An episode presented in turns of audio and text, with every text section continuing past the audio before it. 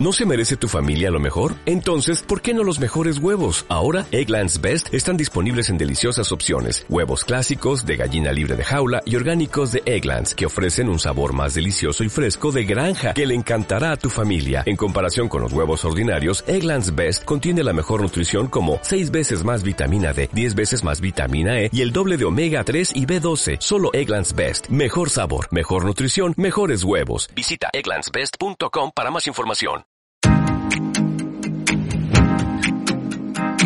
Pudiste haber elegido otro podcast, pero hiciste clic acá. Así que te quiero dar la bienvenida a otro episodio especial de Tu Vida con Todo. Agradecerte que estemos juntos una vez más. Continuamos entonces con una serie de capítulos en que estoy recopilando los mejores consejos, los tips que más les gustaron a ustedes en estos 40 episodios del programa. En esta ocasión vamos con un tema apasionante y que durante estos ya más de dos años de pandemia ha cobrado una fuerza inusitada que tiene que ver con el emprendimiento, con empezar nuestro propio negocio. Sé que muchas y muchos de ustedes se aventuraron durante estos años de incertidumbre del COVID a emprender, a pegarse ese gran salto, ¿no es cierto? Así que es un fenómeno que también ha sido mundial. Muchos le denominan la gran renuncia muy notorio en Chile, en Latinoamérica, también en Estados Unidos, y tiene que ver con que un buen porcentaje de profesionales muy preparados y muy exitosos está renunciando a su trabajo en búsqueda de mejores condiciones, mejores salarios, pero sobre todo buscar un trabajo, un empleo en el día a día con sentido, que los llene, que los haga sentir realizados, que las pueda ayudar a conectarse con un propósito mayor si estás recién comenzando tu emprendimiento, tienes una idea de negocios, pero aún te faltan herramientas para lanzarte, o hay emociones que, que, te lo están impidiendo, como la duda, el miedo, la intranquilidad, la incerteza, si te gustaría que tu emprendimiento se consolide y dé un salto económico porque ya lo empezaste y estás empezando a agarrar vuelo, este es el lugar correcto. Así que atento y atenta a este episodio, porque voy a estar advirtiéndote de los principales errores, los más comunes al momento de emprender. Te entregaré también tips para manejar mejor tu dinero, que tan relevante es cuando emprendemos, y también consejos para que aumentes tus ventas. ¿Qué podría ser mejor? ¿Estás lista? ¿Estás listo? Afírmate el cinturón. Comenzamos.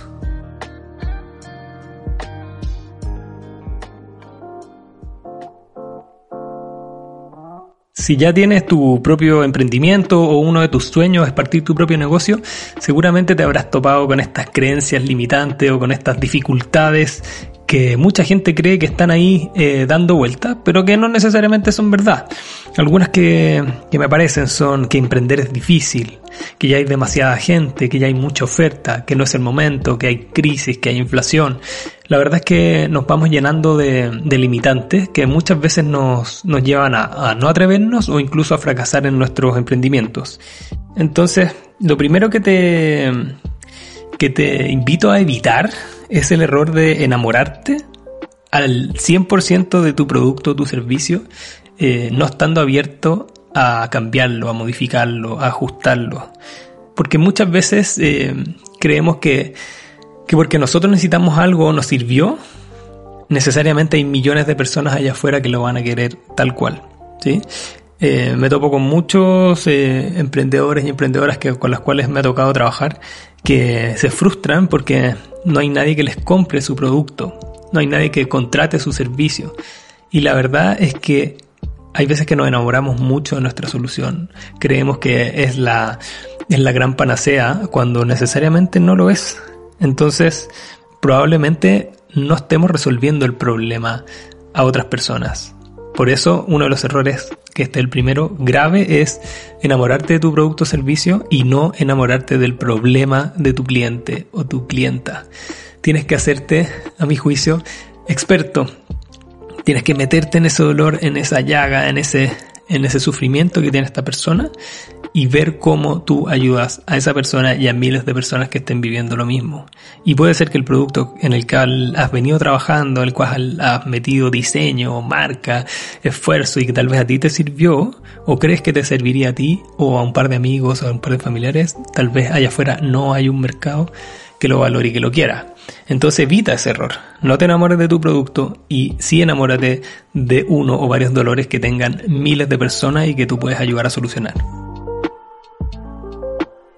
Otro error muy común a la hora de emprender y que yo creo que hay que ser bien cuidadosos es em, si es que vamos a emprender solos en el negocio o si es que vamos a hacerlo con algún amigo, algún conocido, algún socio o socia. Y yo veo las sociedades como matrimonio o como relaciones de largo plazo, eh, donde no solo tenemos que tener un proyecto en común, un propósito en común con esa persona, sino que también una forma y un criterio de cómo hacer negocios, de cómo tomar decisiones, de el nivel de involucramiento, de responsabilidad, de importancia que le damos al negocio. Y muchas veces podemos tomar la decisión de entrar en una sociedad solo por el hecho de no querer estar solos, solo por el hecho de querer ir acompañada en este camino de emprendimiento, de tener con quién mirar eh, la situación, de compartir el riesgo financiero. Por ende, yo no sé ex antes si es que es bueno o malo tener socios. No, no, no me la jugaría por eso. Solo te llamo a la, a la reflexión de que te hagas esa pregunta. ¿Ya? El error es no hacerse la pregunta el no hacerse la pregunta de es, ¿realmente necesito a esta persona o a este grupo de personas para sacar adelante este negocio? ¿Los estoy invitando o me estoy metiendo en este grupo por las razones correctas? ¿O será que simplemente lo estoy haciendo por un miedo a no atreverme por mí mismo? Eh, es un miedo a no querer estar solo, a, creer que no tengo las capacidades. Y la verdad es que siento que yo cometí ese error eh, en, en un minuto de mi carrera porque evitaba a toda medida estar solo, porque, porque muchas veces este camino eh, tiene sus ripio y sus dificultades, ¿no es cierto? Entonces participé de, de una sociedad de coaching donde creo que ambas personas tomamos la decisión eh, incorrecta. Hoy día lo veo con, el, con la distancia del tiempo, ¿no es cierto? Pero siento que, que posiblemente cada uno por su lado podríamos haber hecho mucho mejor las cosas y, y, y yo personalmente tomé la decisión de entrar en esa sociedad más conectado con mis carencias, con el no atreverme, el no tener experiencia, el, el, el no saber si iba a ser bueno o no como coach. Y lamentablemente no tuvo eh, los, los resultados que esperábamos y siempre deshacer una sociedad tiene sus dificultades, tiene sus rencillas, tiene su aspereza y la verdad que fue una situación dolorosa, difícil, que duró unos pocos meses, pero que, que, que fue un gran aprendizaje y muchas veces los aprendizajes vienen con, con algo de dolor. Entonces esa es mi recomendación. No cometas el error de no hacerte esa pregunta. ¿Por qué y desde qué lugar estoy decidiendo entrar en esta sociedad?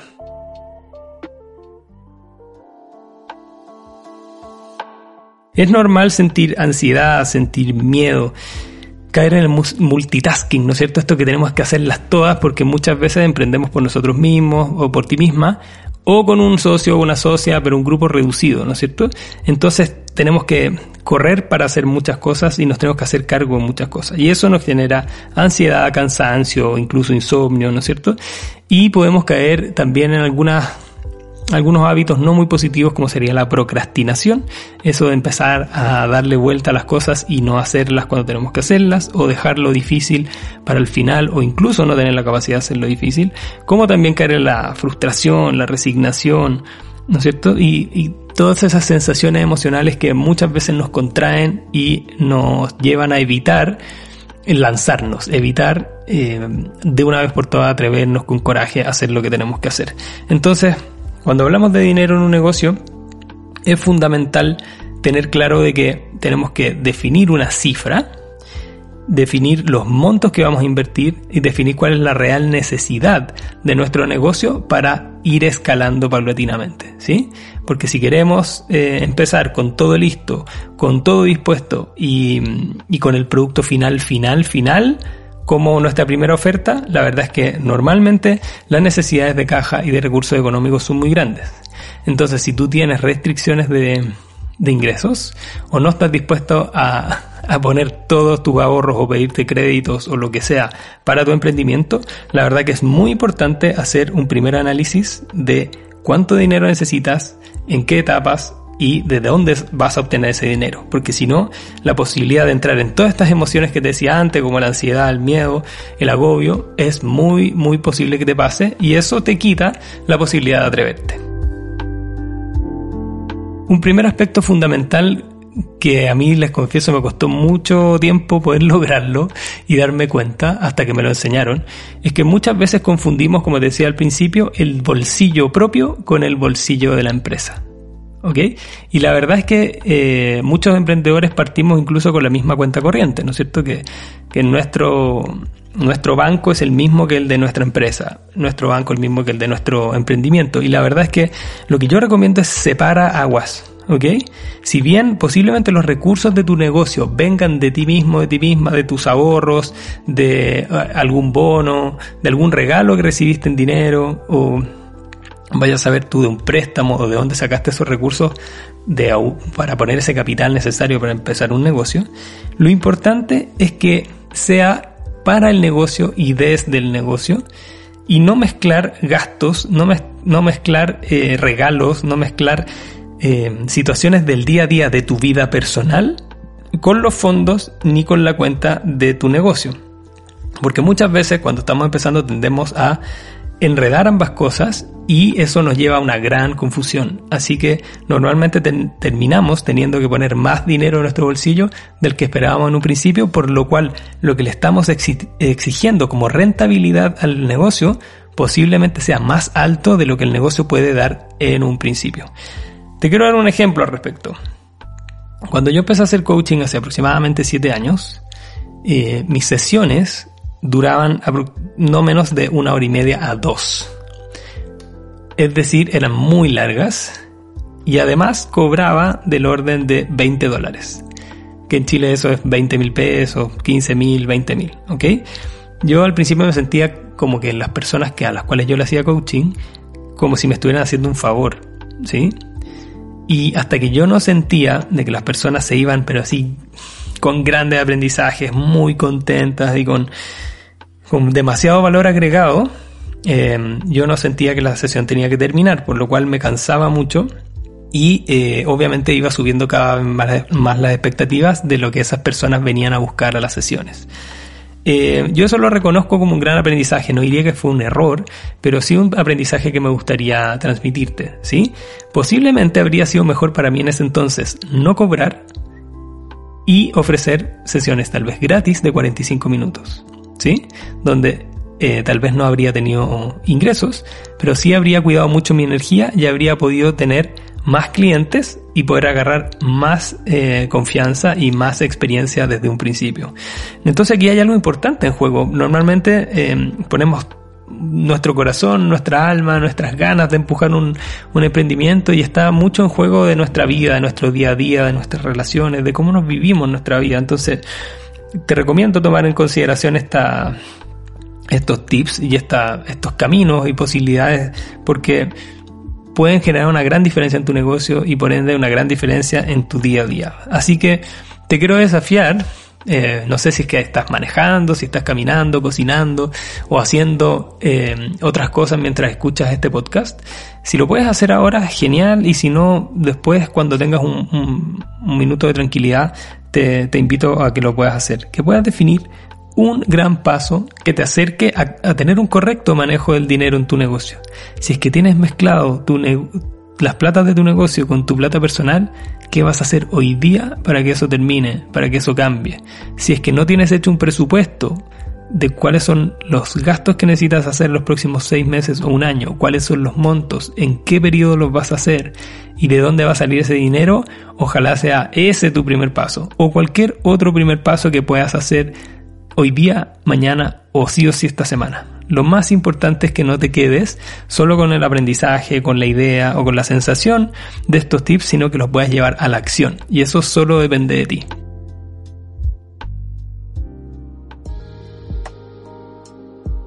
Muchas veces no, no se logra entender muy bien qué es lo que hacemos. No se logra entender muy bien cuál es el beneficio que alguna persona, un grupo o una empresa puede obtener a la hora de hacer negocios con nosotros.